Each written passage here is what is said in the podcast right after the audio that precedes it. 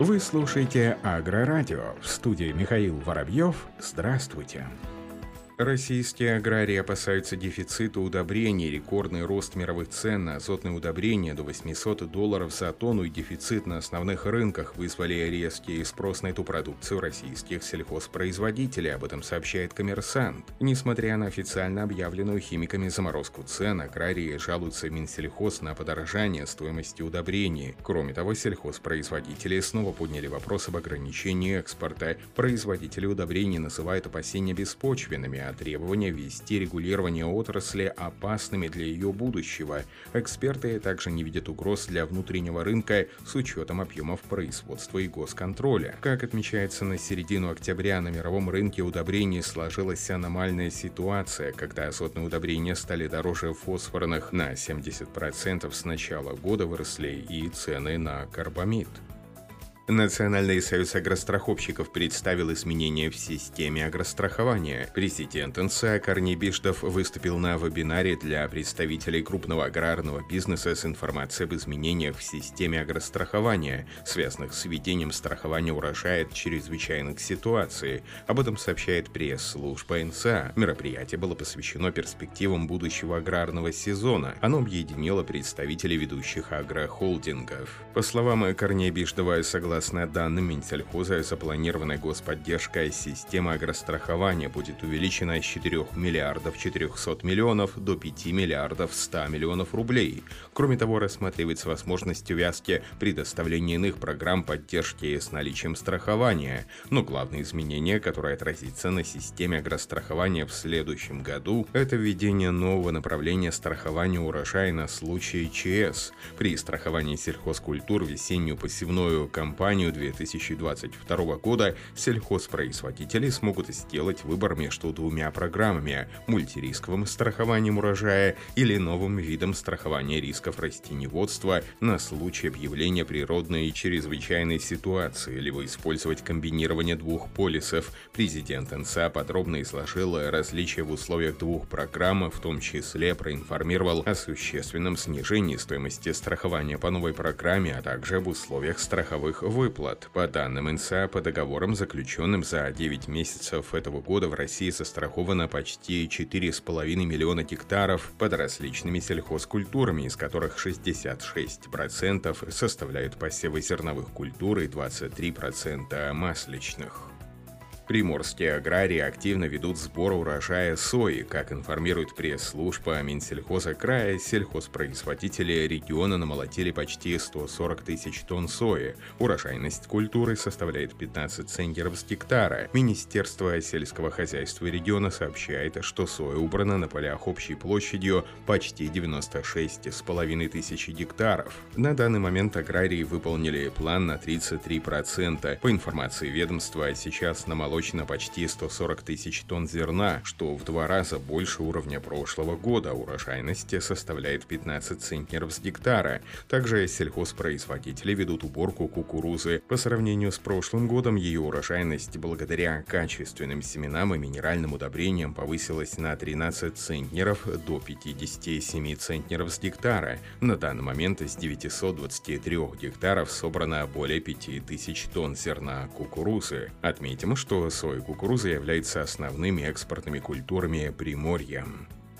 Запатентован новый способ обеззараживания зерновых культур. Как информирует пресс-служба Минсельхоза России, Государственный университет по землеустройству получил патенты на изобретение способ обеззараживания зерновых культур с помощью озонированных масел. Коллектив ученых и специалистов университета предложил применять масло-водяную эмульсию, приготовленную на основе нескольких видов масел с содержанием озонидов и большого количества ненасыщенных углеводородов с добавлением эмульгаторов. Затем Затем все составляющие перемешиваются в реакторе или озонаторе. В итоге потребитель получает эмульсию, которую затем самостоятельно разводит до необходимой концентрации для предпосевной обработки. По результатам опытов качество обеззараженного озонированными маслами посевного материала оказалось существенно выше по всем показателям по сравнению с контрольными образцами. Как отметил один из авторов разработки, доцент кафедры Павел Лепехин, применение данного способа позволяет минимизировать минимизировать экономические, экологические социальные риски, которые несут производители продукции растеневодства. В Самаре в 2024 году планируют построить жилые дома со встроенными сети-фермами. Об этом сообщает РИА Новости со ссылкой на эксперта рабочей группы FoodNet Национальной технологической инициативы Михаила Чарнова. Данный проект реализуется в рамках дорожной карты рынка FoodNet НТИ в сотрудничестве с Минстроем, Минпромторгом и Минсельхозом России. Как сообщает Михаил Чарный, ряд компаний FoodNet НТИ имеют действующие проекты в области развития сети фермерства. Уже проведены переговоры с одной крупной строительной компанией, которая готова внедрить наработки по сети фермерству в свой проект по строительству жилья. Первый такой дом будут строить с нуля в Самаре. Проектирование начнется в следующем году. Строительство планируется начать в 2024. В дальнейшем этот проект может стать тиражируемым для других регионов. Сейчас есть несколько вариантов строительства такого дома, отметил эксперт. Первый вариант представляет собой жилой дом, в подвалах которого будут размещены сети-фермы. Другой вариант – вертикальная сети-ферма, проходящая по всем квартирам внутри здания. То есть в проекте квартир будет указано, где может быть расположен шкаф с персональной сети-фермой. Еще один вариант – встроенное помещение на технических этажах для выращивания овощей, чтобы люди могли получить продукты, не выходя из дома. Такие сети-фермы, по словам эксперта, могут быть построены только в новостройках. Также сообщают Считается, что такие огороды могут быть как платными, так и бесплатными.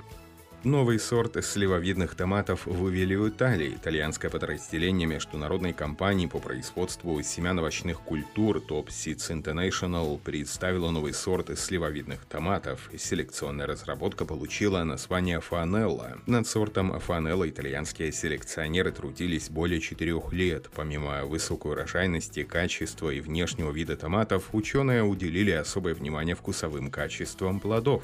Как отмечают разработчики сорта, рынок сливовидных томатов ориентирован в большей степени на вкус, и данный сорт полностью удовлетворяет эту потребность. Сорт томатов Анел отличается высоким показателем сладости по шкале Брикс до 11 градусов. Китайские ученые подготовили проект по выращиванию генно-модифицированного картофеля для питания в условиях космоса. Для реализации проекта исследователи выбрали именно картофель, поскольку он имеет множество полезных свойств – высокая урожайность, большое содержание углеводов, высокая устойчивость к вредителям и низкие требования к уходу. Кроме того, картофель может размножаться как с помощью семян, так и с клубнями, что еще в несколько раз повышает шансы на хороший урожай. Как утверждает главный автор проекта Юн Мин Лю и его коллеги, для длительных космических миссий колонизации будет гораздо выгоднее выращивать еду прямо в космосе, а не брать ее огромные запасы с Земли. Ученые считают, что картофель снабдит астронавтам большим количеством питательных элементов при наименьших затратах для выращивания. Так, группа ученых разработала концепцию, в рамках которой предполагается создать несколько улучшений для выращивания картофеля в условиях космоса. Первым шагом будет подавление генов картофеля, которые отвечают за накопление солонина, опасного для человека в больших количествах растительного гликозида, который защищает культуру от болезней вредителей. На этом все. Оставайтесь с нами на глав агронома.